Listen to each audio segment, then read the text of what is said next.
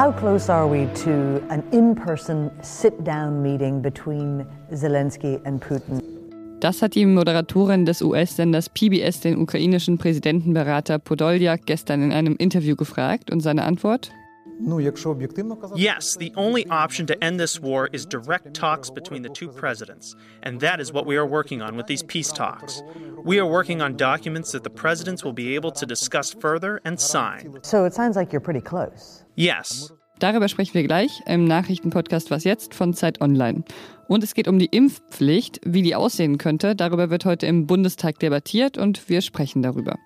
Es ist Donnerstag, der 17. März. Ich bin Pia Rauschenberger und jetzt kommen erst noch kurz die Nachrichten. Ich bin Matthias Peer. Guten Morgen. Der ukrainische Präsident Volodymyr Zelensky hat seine Prioritäten in den Verhandlungen mit Russland bekräftigt. Ihm gehe es um ein Ende des Kriegs, Sicherheitsgarantien und die Wiederherstellung der territorialen Integrität der Ukraine. Zelensky wird heute Vormittag per Videoschalte zu den Abgeordneten des Bundestags sprechen. In einer Rede vor dem US-Kongress hatte er gestern erneut eine Flugverbotszone über der Ukraine verlangt. In der belagerten Stadt Mariupol ist bei einem russischen Luftangriff nach Angaben der Ukraine ein Theater zerstört worden, in dem Hunderte von Menschen Schutz gesucht hatten. Wie viele der Menschen verletzt wurden oder starben, war zunächst unklar.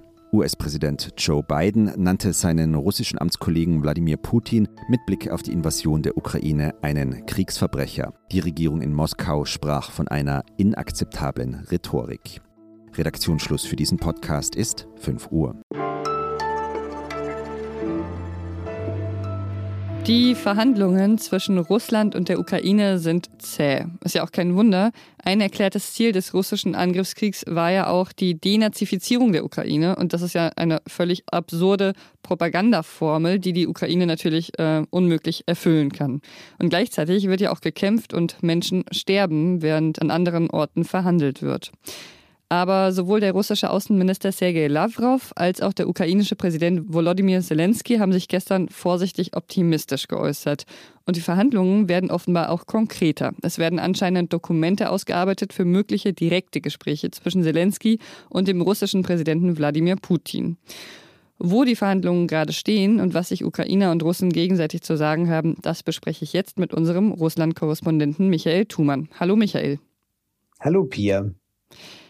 Es ist jetzt die vierte Gesprächsrunde seit Beginn des Krieges, also immerhin reden sie miteinander. Kann man das so sagen? Ja, das kann man so sagen. Und das ist wenigstens ein gutes Zeichen inmitten all dieser Zerstörung und dem Sterben, äh, äh, dass sie miteinander reden und dass es offenbar von beiden Seiten auch ein gewisses Interesse gibt, äh, diese Gespräche fortzusetzen. Die Ukraine fordert ja von Russland logischerweise, die Kriegshandlungen zu beenden. Was noch? Die Ukrainer wollen natürlich, dass sich die Russen hinter die äh, Grenzen zurückziehen und äh, dass sie diesen Angriff beenden, dass sie die Bombardements beenden und sie wollen am Ende ihr intaktes Territorium wieder so haben, wie es bis zum 23. Februar existierte. Ähm, und außerdem äh, möchten sie, und diese Forderung äh, ist ganz klug, sie wollen auch Reparationen beziehungsweise Kompensationen für das, was die Russen zerstört haben. Das heißt, sie stellen auch gleich einen Anspruch, die man dann später verwenden könnte in Verhandlungen auf Ersetzung der Schäden, die die Russen angerichtet haben. Und Schäden gibt es ja schon bisher genug. Eine Bedingung der russischen Seite wiederum ist die Neutralität der Ukraine. Kann die Ukraine das annehmen? Das ist letztendlich eine Frage der Kräfteverhältnisse im Krieg. Ähm, sie wollte es nicht annehmen äh, vor diesem Krieg. Nun hat es einen, glaube ich, für viele und auch für die ukrainische Regierung selbst äh, überraschenden Großangriff von mehreren Seiten gegeben. Die Ukraine und viele ukrainische Städte drohen in diesem Großangriff zerstört zu werden. Und in so einer Situation überlegt man dann doch schon mal, ob man nicht vielleicht die Neutralität, äh, das ist ja das, was die Russen fordern, in die Verfassung schreiben könnte und damit halt eben künftig so eine Art blockfreien Status äh, zwischen der NATO und äh, Russland haben wird. Übrigens ein Status, den sie, wenn wir ganz genau hingucken, eigentlich auch vor dem 23. Februar schon gehabt hatten. Was wollen die Russen denn noch von der Ukraine? Die Russen sind sehr erpicht darauf, dass die Ukraine die Krim anerkennt. Äh, wenn die Ukraine die Besetzung und Annexion der Krim durch Russland anerkennt, völkerrechtlich, dann würde auch der Weg offen sein für eine weltweite Anerkennung ähm, der Annexion der Krim. Äh, das ist ein ganz wichtiger Punkt. Äh, ein weiterer wichtiger Punkt äh, ist die Unabhängigkeit, die sogenannte dieser Volksrepubliken im Donbass. Das ist ja dem Angriff Russlands auf die Ukraine vorausgegangen, dass das russische Parlament die Anerkennung dieser Republiken vollzogen hat. Und das werden sie sicherlich auch von der Ukraine wollen. Und dann kann es sein, dass sie die Landbrücke, äh, die jetzt faktisch entsteht äh, zwischen diesen Republiken im Donbass und der Krim, äh, dass sie die auch noch für sich reklamieren wollen. Das halte ich für die russischen Minimalziele, die sie in solchen Verhandlungen erreichen wollten. Für wie wahrscheinlich hältst du es denn, dass da vielleicht sogar schon bald eine Lösung gefunden wird? Das klang ja jetzt gestern so, als ob beide Seiten wirklich da gerade daran arbeiten und äh, sich womöglich sogar Putin und Zelensky persönlich treffen wollen. Gleichzeitig hat Putin da gestern auch eine sehr wutentbrannte Rede gehalten, die wiederum jetzt nicht so versöhnlich klang. Ja, also ich muss ehrlich sagen, für wahrscheinlich äh, halte ich es nicht. Ich halte es für eine Möglichkeit, äh, dass man sich äh, näher kommt und sich auf diese genannten Punkte einigt. Ähm, ich glaube auch, dass es äh, nach wie vor bei Putin und äh, diese Rede, die er da gehalten hat und die im Grunde genommen eine einzige Strafrede gegen den Westen war und die von ihm äh, vom Westen abhängige Ukraine, deutet darauf hin, dass er nach wie vor seinen Maximalzielen anhängt. Und deshalb glaube ich auch, dass äh, jede Art von Waffenstillstand, jede Art von Einigung für Putin wiederum einfach nur ein Etappenziel wäre. Man muss einfach sehen, dass diese Rede, die er da gehalten hat, natürlich sehr nach innen gerichtet war äh, und äh, das äh, russische Volk mobilisieren soll, das natürlich schon in der einen oder anderen Form mitbekommt, dass dort einfach sehr viele russische Soldaten sterben. Ähm, und dass er halt eben klar machen muss, für welches großartige Ziel diese jungen Menschen nun da sterben müssen. Ähm, obwohl er, Putin, natürlich ganz allein für den Tod dieser vielen Menschen verantwortlich ist. Es hängt also schon letztendlich einfach an ihm, an Putin, oder? Die ganzen Verhandlungen, ob der Krieg bis zum bitteren Ende fortgeführt wird, ob es in irgendeiner Form äh, eine Auseinandersetzung mit der NATO direkt gibt, ähm, oder ob man sich halt eben wirklich äh, einigt in Waffenstillstandsverhandlungen, das hängt alles allein von ihm ab. Dieser Mann hat den Krieg vom Zaun gebrochen. Es ist sein persönliches Projekt. Es ist seine Mission, die er umsetzt. Er hat damit die ganze Welt und sein eigenes Land überrascht. Und auch nur von ihm kann es abhängen, ob er diesen Krieg beendet. Mhm. Dann ist es ja eigentlich trotzdem eine gute Nachricht, wenn sich dann irgendwann Zelensky und Putin persönlich treffen würden, oder? Das wäre eine großartige Nachricht. Ähm, und äh, es hat ja auch von Zelensky immer wieder Versuche gegeben, es zu so einem Treffen kommen zu lassen. Es ist, das muss man leider sagen, von Putin immer abgelehnt worden. Und Putin glaubte bisher, dass er sich das leisten könne, er merkt aber auch, dass er in der Ukraine einen sehr hohen Preis gerade bezahlt, nicht nur an Menschen, äh, sondern auch an Material, äh, das teuer zu ersetzen wäre. Und ähm, das lässt ihn äh, vielleicht zweimal überlegen, ob er nicht vielleicht auch einen Waffenstillstand derzeit dringend gebrauchen könnte. Okay, vielen Dank dir, lieber Michael. Sehr gern, Pia.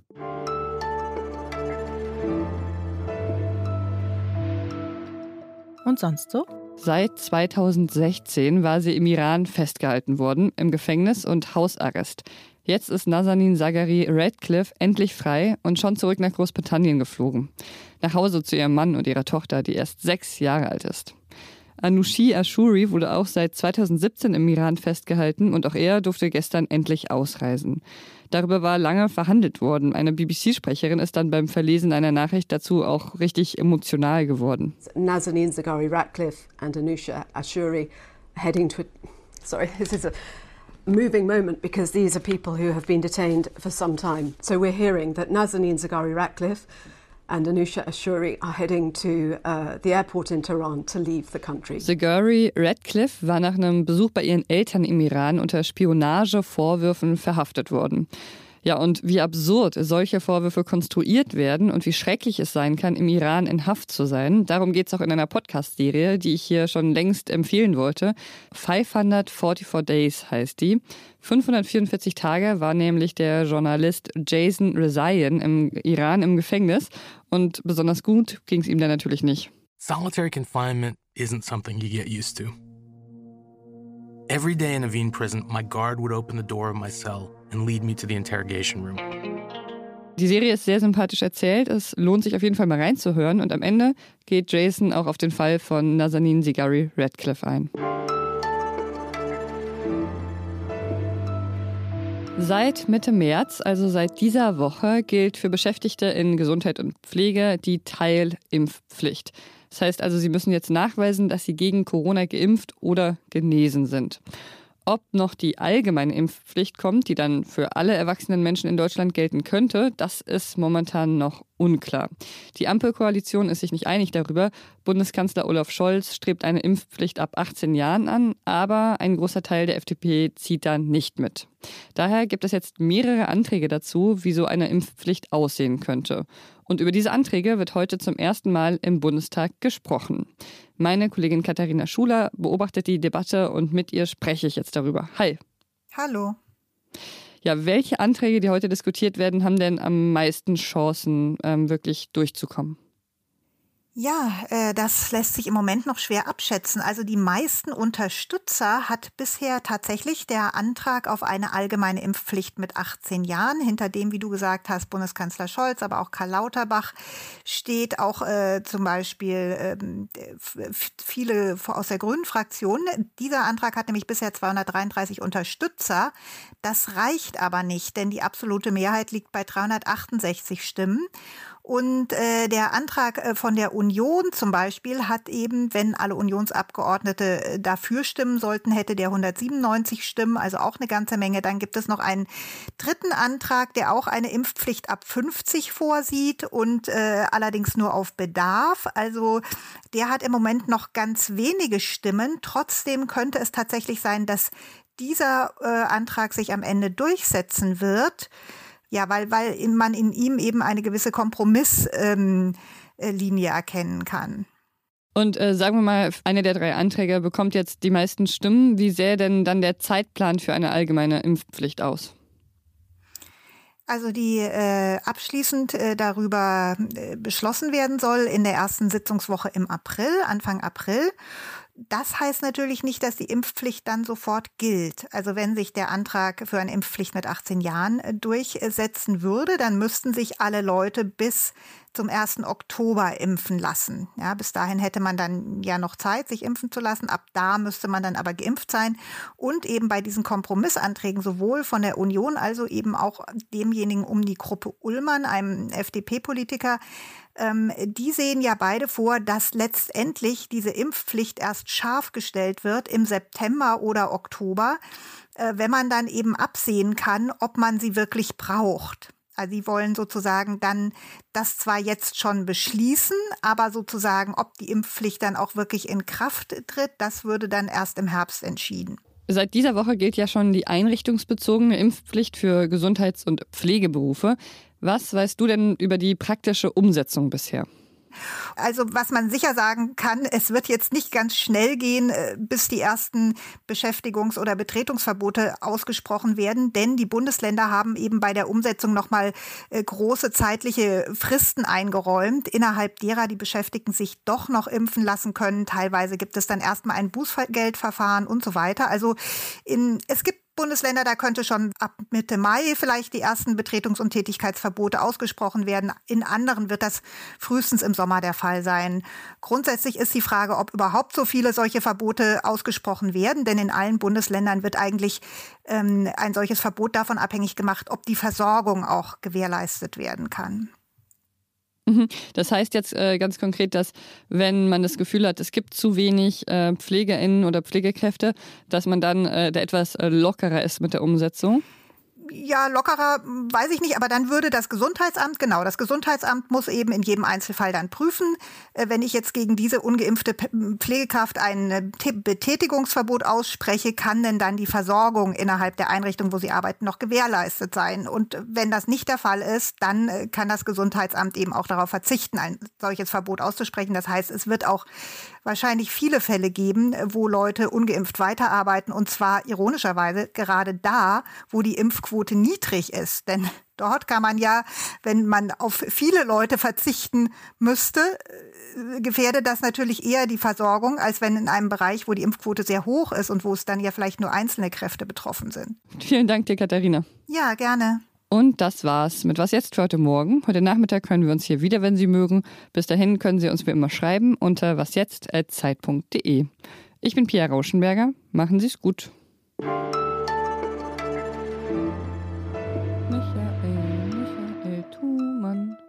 Nimm doch das Telefon ab.